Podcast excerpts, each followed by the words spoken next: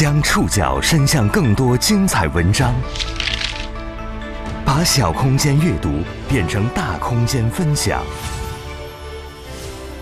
宋宇选读，讲述现实世界里的真实故事，把小空间阅读变成大空间分享。欢迎各位收听今天的宋宇选读。今天为大家选读的文章综合了 AI 财经社、澎湃新闻、第一财经、二十一世纪经济报道、腾讯深网的内容，将和大家一起了解三十二岁女投资人意外离世后，三十二岁的知名女性投资人魏萌的意外去世，将培训机构里程 Legacy 以及这家机构推出的针对精英阶层的培训课程推到聚光灯下。悲剧发生后，互联网空间内针对这家机构相关培训课程的讨论话题呈现两极分化的观点。有认为相关课程的确可以带来收获，实现自我突破；也有质疑课程根本就是精神控制、大型 PUA 洗脑现场，类似精神传销。这起悲剧是怎么发生的？魏萌参加的培训课到底是个什么课？宋宇选读今天和您一起了解。三十二岁女投资人意外离世后，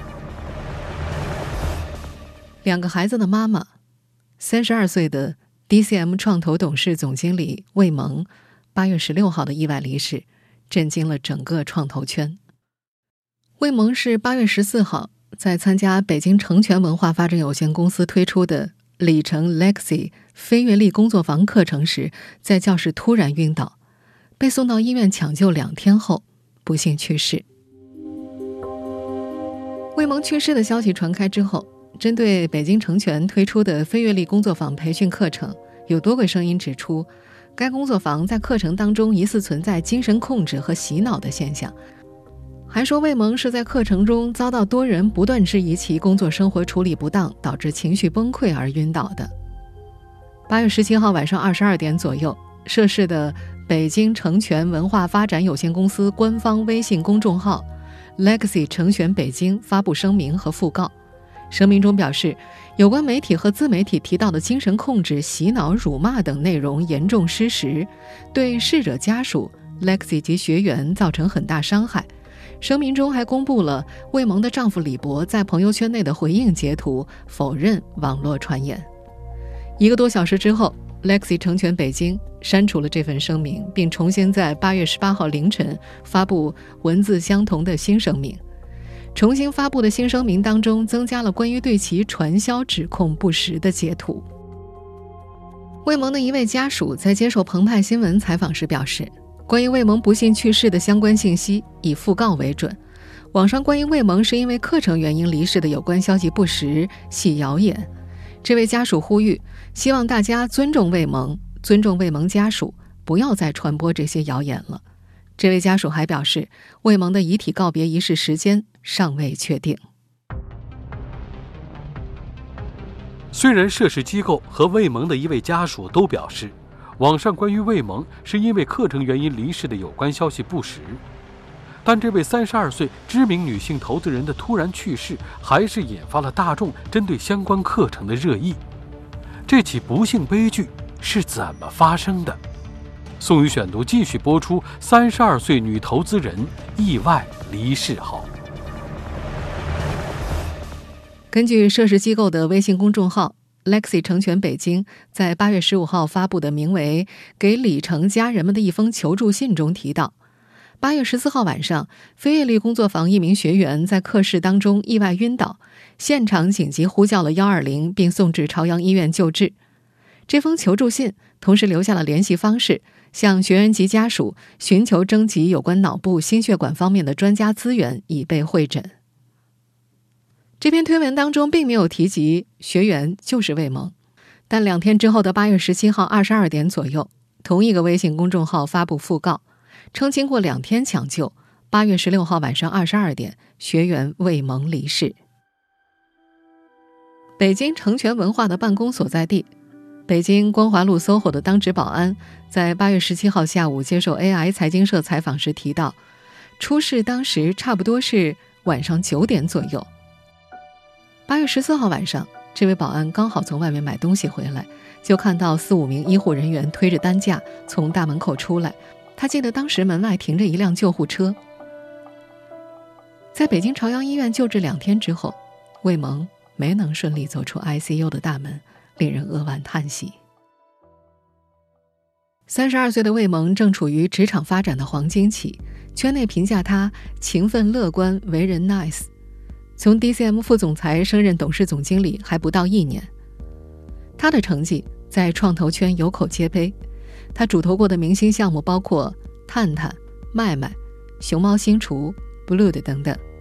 二零一九年，他被福布斯评选为中国三十位三十岁以下的精英之一。魏萌毕业于对外经济贸易大学，获得信息管理与信息系统学士，曾在埃森哲做过管理咨询顾问。专注于营销和运营咨询，覆盖从电信互联网到快速消费品行业。二零一四年七月加入 DCM，开始风险投资的相关工作。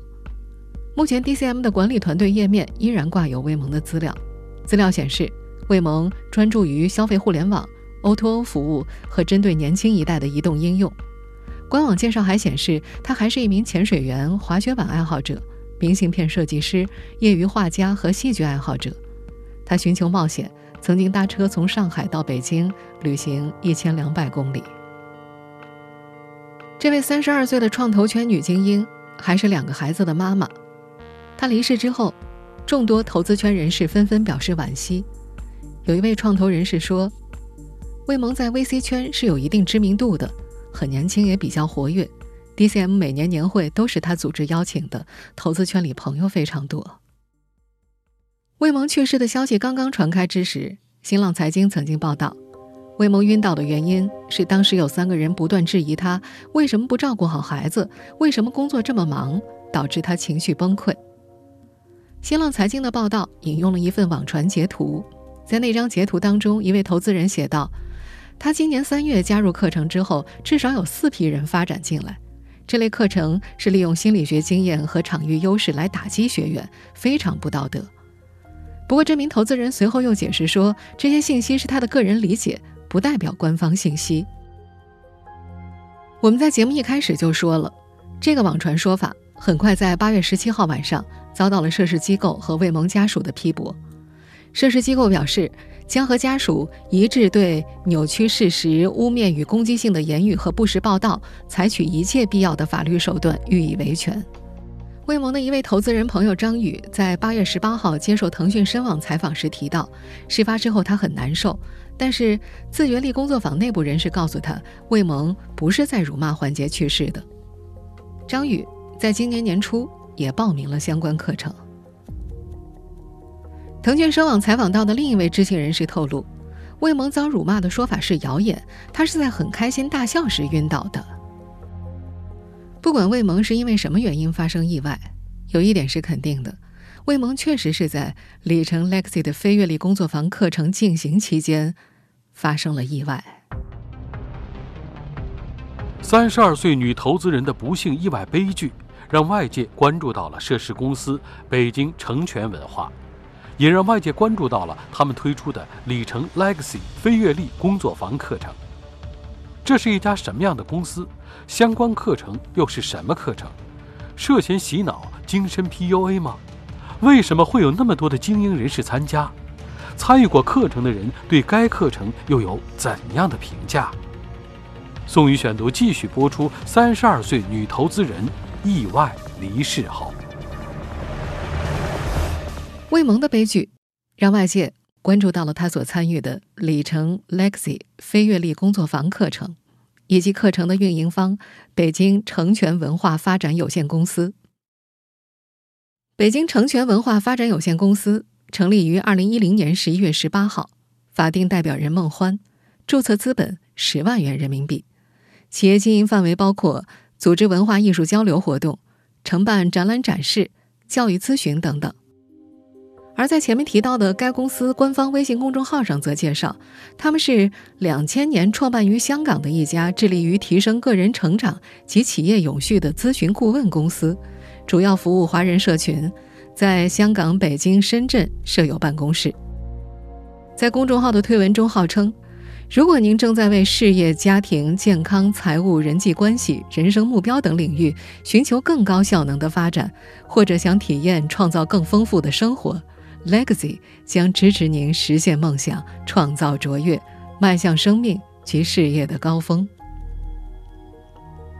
威蒙另一位创投圈朋友在接受第一财经采访时表示，这家机构主要依靠私人推荐制发展会员，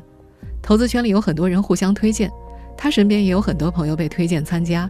有人拒绝，也有人参加了。根据这家公司的官网介绍，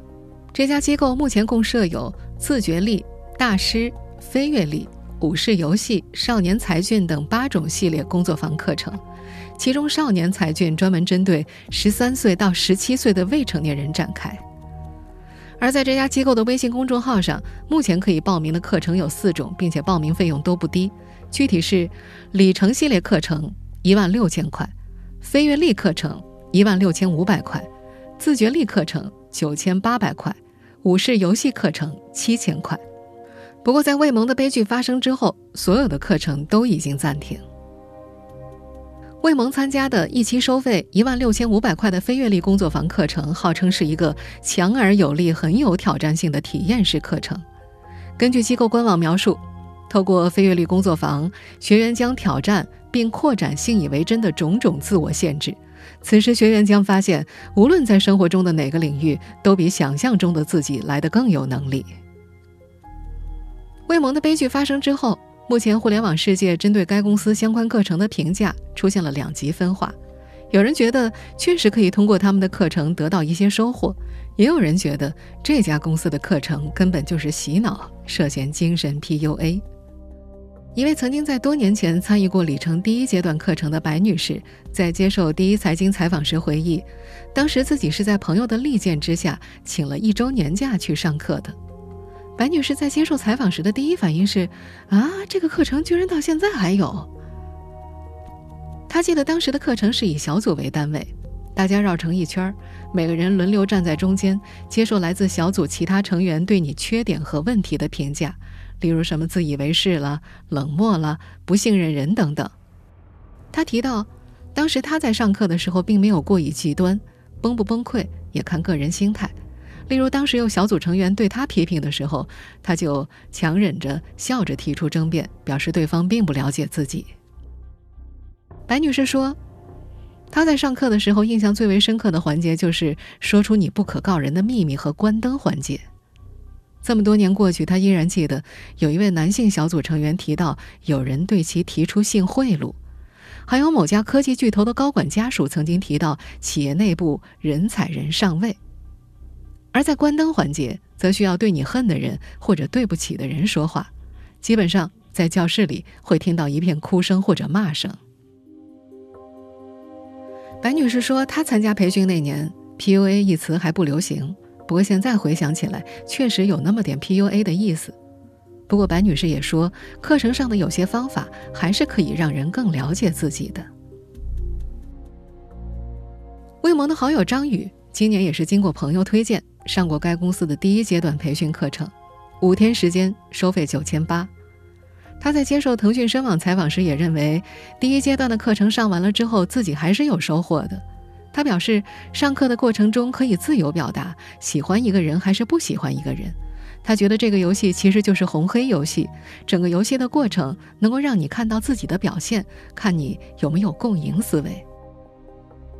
但张宇也说，他没有续报第二阶段课程。他说，第一阶段的课程结业的时候，有第二阶段课程的学员来参加他们的毕业典礼。他发现第二阶段的学员好像有一套语系，那套语系让他觉得对方太狂热了，他不是很喜欢这种狂热，因此就没有续报第二阶段的课。除了这些相对冷静的评价之外，在互联网上关于涉事公司课程的负面评价更多一些。指责大多集中在精神洗脑、大型 PUA 现场、类似传销等等。宋宇选读继续播出：三十二岁女投资人意外离世后，公开资料显示，参与过北京成全文化相关课程的学员都签署过保密协议。所以目前外界对于该公司的具体课程内容并不熟悉。虽然授课合约当中明确规定学员不能泄露课程的具体细节，但还是有知乎网友在网帖当中透露了一些课程内容。一位自称经历过 Lexi 里程课的网友在网帖当中回忆，在很暗的屋子里放着引导的音乐，每个人跪在一个椅子上，导师说一些话，让你回想起曾经的阴影。这时候，周围有人开始哭泣了，还有捶打椅子的声音，哭声越来越大。这位网友说：“这是课程当中非常重要的一个环节。”另外一位自称在2013年就参加过相关课程的投资人李瑞在知乎上写道：“这个课程的本质啊，就是通过各种活动把参与者的情绪推到极限，以此提高参与者在现实生活中对情绪做出反应的阈值。”李瑞说：“为了让训练效果更加突出，课程活动里真的会采取各种恶毒的语言来恐吓你、激怒你、羞辱你，然后让你自己观察自己在各种情绪下的反应。这种真实的情绪操控不是每个人都能接受的。”在知乎上，不少参与过课程的人都提到，这种课程就是大型的精神 PUA 现场。一位署名为“忘忧”的网友写道：“哼。”刚过两周啊，精神洗脑非常严重，幸好家人朋友把我拉回来了。上课之前我还对自己现在的生活很满意，在这个课程里我反而变得不自信、自卑、负能量了。他在放大缺点和人性的阴暗面。这位网友说，北京成全的课程内容很粗糙。第一晚的课程内容叫相互信任，相互信任实际上就是绝对服从该机构的安排，其后就是相互猜忌。暴露人性弱点，回忆痛苦的过去。他说，在这个课程里，对他自己个人是没有收获的，负面影响反而很大。现在他是清醒的，但是有后遗症了，他的情绪被放大了，非常容易生气。还有一位网友在分享自己参加工作坊第二期课程的经历时写道：“虽然还是有收获，但并不认可课程中的内容，甚至是违背人性的。”要继续完成后续课程，必须再拉三个人参加工作坊。这位网友觉得这套课程本身就是有套路的，一开始是不停的打击、击溃对自我的认知，然后是重建信心，在看到一点希望的时候，课程结束了，就希望你续费新的课程。另有知乎网友写道：“通过课程费来谋取暴利，只是经济控制手段，更可怕的是。”一旦你真的投入课程训练，就会逐渐落入他们的精神控制。他们会一步一步击溃你的独立意识和心房，通过各种激情四射的演说、体验式的游戏来暗示你不够胆大、没有守诺、没有激情，要真诚的面对内心。如果你不配合，表现差，就会定义你永远不会成功，只配拥有悲惨的人生，无药可救，被淘汰出这个集体。如果你想留下来获得改变，那就要完完全全听他们的，然后陷入集体无意识的狂热。在这些曾经参与过课程的网友们看来，在高频率、高强度的情绪影响下，参与者先是逐渐变得极端激动而易溃，在培训后期，往往又会通过被导师灌注希望来感受到重生般的蜕变。因为课程分为很多期，那些在中途表现出抗拒和质疑的人，会被导师主动清理。或者自己就离开了。而经过层层筛选，越是留到最后的人，越是对课程的效果坚信不疑。他们最后会变成这个课程和相关导师的教徒，然后去感召自己的家人朋友到这儿来继续学习。一位曾在2018年5月份参与过相关课程的学员王先生，在接受猎云网采访的时候提到。很多参与过的人都心甘情愿地帮助成全文化寻找新的学员，这其中老学员是没有返点或者提成之类的奖励的。不止一位此类课程的亲历者都透露，在课程后期，拉人成了学员的必经之路。此时，导师会把学员比作小女孩，而被拉入课程的新人则被称作海星。这则比喻来自一个心灵鸡汤一样的故事。这则故事是这么说的：烈日之下，一个小女孩正把沙滩上被暴晒的海星一个一个送回海中。有人质疑她的努力不过杯水车薪，但小女孩说：“我知道我不可能救活所有的海星，但是当我捡起一只海星并把它丢进海里的时候，我已经改变了它的命运。”这就是星人被称作海星的由来。美国心理学家丹尼斯·库恩在《心理学导论》中曾经根据大量的研究指出，许多觉醒培训声称的好处，实际上不过是一种治疗的安慰剂效应。他们的教育功能是值得怀疑的。通过网络相关发言和过往的公开报道可得知，涉事机构已存在多年。网络上网友们提醒要警惕类似课程的发言也从未停止过。但为什么这么多年来依然有数量众多的精英人士乐意报名参加课程？宋宇选读继续播出：三十二岁女投资人意外离世后，通过北京成全文化官方公众号的往期文章能够看出，他们的学员大多是创始人、投资人、公司高管，也就是说，这家公司的目标客户是传统意义上的精英人士。很多人可能会有疑问啊，我们只要稍稍一搜索，就会发现。过去十数年之内，网络论坛上持续不断的出现关于涉事机构的警醒帖。为什么直到今天，这家机构依然能够源源不断的招募到新的学员？这些在外界眼中的精英人士，难道他们看不到背后的风险吗？一位未蒙的朋友在接受第一财经采访时提到这类课程为什么受欢迎时表示：一方面，并不是所有人。都会看到网上网友们发出的吐槽和警告信息。其次，涉事机构主要是通过熟人推荐的机制运作的，很多学员是因为自己的领导或者同事或者同学在参与，通过秘密邀请机制，人传人，熟人推荐会产生一定程度的信任感。第三，这套课程本身就是通过循序渐进的方式进行的，并不是一开始就进行人性方面的洗脑。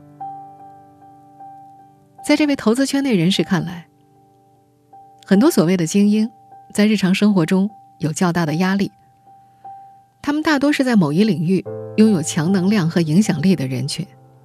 他们常常暴露于高压环境之下，面临各种复杂的商业博弈和人性拷问，需要在短时间内做出决策和判断，他们的压力非常的大。而这部分人群呢，通常会追求通过一些途径进行自我和解。或压力排解。这位投资圈人士说，涉事机构北京成全的课程分为健康与相对没有那么健康的部分。他身边就有朋友参加过这家机构的早期课程，那些朋友们说呀，参加之后很开心、很解压的。有一位试听过该机构课程的男士在接受第一财经采访时也提到，这类课程最初是来自美国源泉。多年之后，演变出很多变种和分支，往往上课之前都会签署承诺书，要求学员绝不外泄内容。在这位男士看来，此类课程吸引人的原因，除了类似于精神洗脑的内容之外，还在于参加课程能够认识一群人，因为是有收费门槛的，一起做的又都是破冰的事情，也的确会有人在完全崩溃之后找到自己真正想做什么。在一部分参与者看来，这似乎是一件能够拓展社交圈的好事。不过，这位试听了课程的男士最终选择了退费，没有继续参加其他课程。他付出的代价就是之前为他报名的那位朋友和他决裂了，两人从此之后再也没了联系。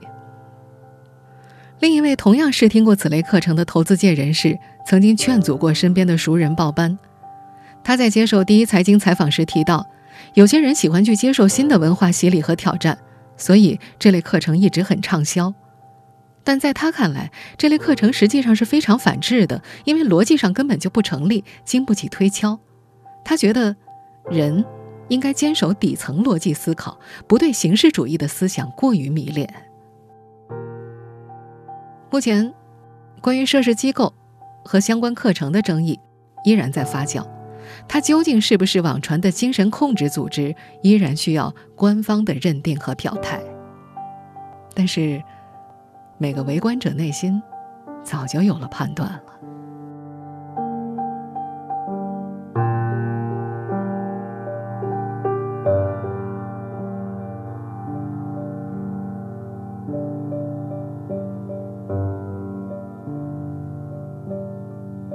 我是宋宇。感谢各位的收听。本期节目综合了 AI 财经社、澎湃新闻、第一财经、二十一世纪经济报道、腾讯深网的内容。收音节目复播，您可以关注本节目的同名微信公众号“宋宇选读”。我们下期节目时间再见。